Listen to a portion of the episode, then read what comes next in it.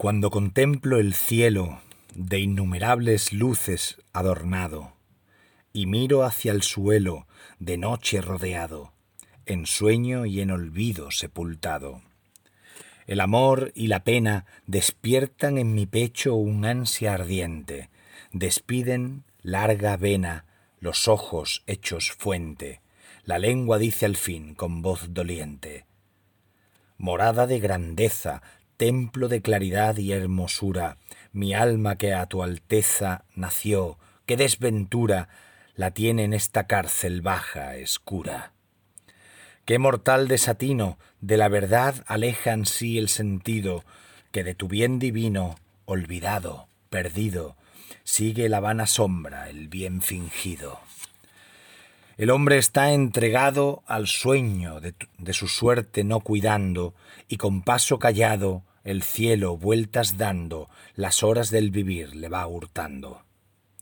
Ay, despertad, mortales, mirad con atención en vuestro daño. Las almas inmortales, hechas a bien tamaño, ¿podrán vivir de sombra y solo engaño? Ay, levantad los ojos a aquesta celestial eterna esfera, burlaréis los antojos de aquella lisonjera vida con cuanto teme y cuanto espera. Es más que un breve punto el bajo y torpe suelo comparado a que este gran trasunto do vive mejorado lo que es, lo que será, lo que ha pasado. Quien mira el gran concierto de aquestos resplandores eternales, su movimiento cierto, sus pasos desiguales y en proporción concorde tan iguales. La luna cómo mueve la plateada rueda y va en pos de ella, la luz do el saber llueve y la graciosa estrella de amor la sigue reluciente y bella y como otro camino prosigue el sanguinoso Marte airado, y el Júpiter benino, de bienes mil cercado, serena el cielo con su rayo amado. Rodéase en la cumbre Saturno, padre de los siglos de oro. Tras dél la muchedumbre del reluciente coro su luz va repartiendo y su tesoro. ¿Quién es el que esto mira? Y precia la bajeza de la tierra, y no gime y suspira por romper lo que encierra el alma y de estos bienes la destierra. Aquí vive el contento, aquí reina la paz, aquí asentado, en rico y alto asiento, está el amor sagrado, de glorias y deleites rodeado. Inmensa hermosura, Aquí se muestra toda y resplandece clarísima luz pura que jamás anochece. Eterna primavera aquí florece. Oh campos verdaderos, oh prados con verdad dulces y amenos, riquísimos mineros, oh deleitosos senos, repuestos valles de mil bienes llenos.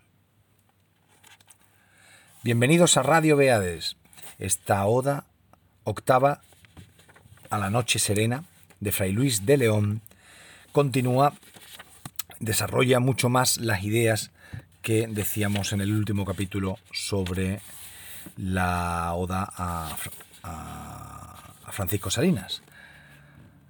Están todas las, mismas ideas sobre la diferencia entre el mundo divino, entre entre el, mundo espiritual y la bajeza del mundo que nos aparta de Dios y de, bueno y que además nos da una, una, una un desasosiego.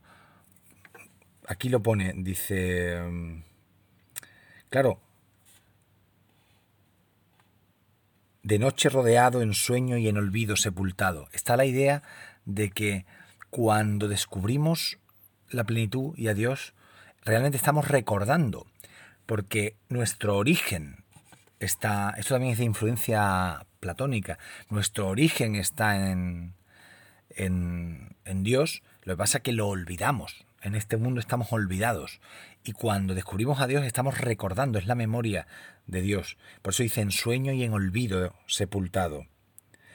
Dice, el amor y la pena despiertan en mi pecho un ansia ardiente O sea, ese es el punto de partida de Fray Luis de León siempre. El ansia, el desasosiego, algo que se despierta dentro y que clama por más. Morada de grandeza, templo de claridad y hermosura, así como llama al alma. Dice, qué desventura la tiene en esta cárcel baja, escura, es decir, oscura. O sea, eh, el cuerpo como cárcel de amor, como cárcel del alma. Eso es, eso es eh, el clásico pensamiento de, del neoplatonismo de su época.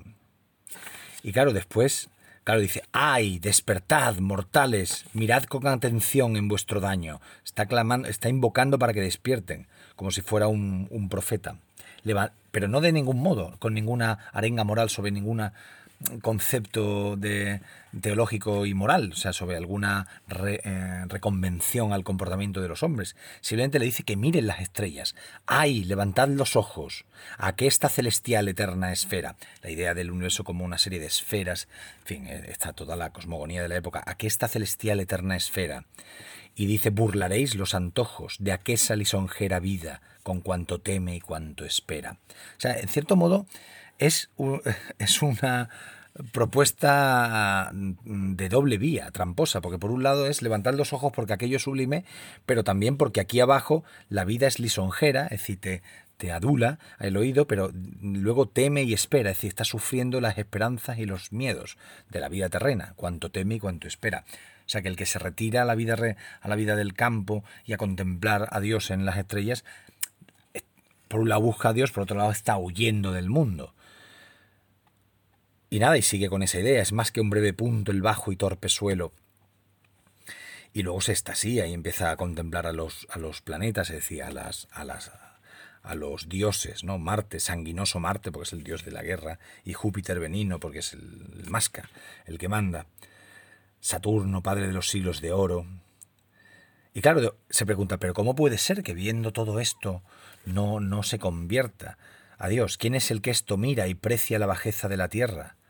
y no gime suspira por romper lo que encierra el alma y de estos bienes la destierra. Más claro no puede quedar lo de la cárcel del, del alma. Y nada, y acaba de una manera muy luminosa, clarísima luz pura que jamás anochece, eterna primavera aquí florece. Dice en su penúltima estrofa. Gracias por escuchar.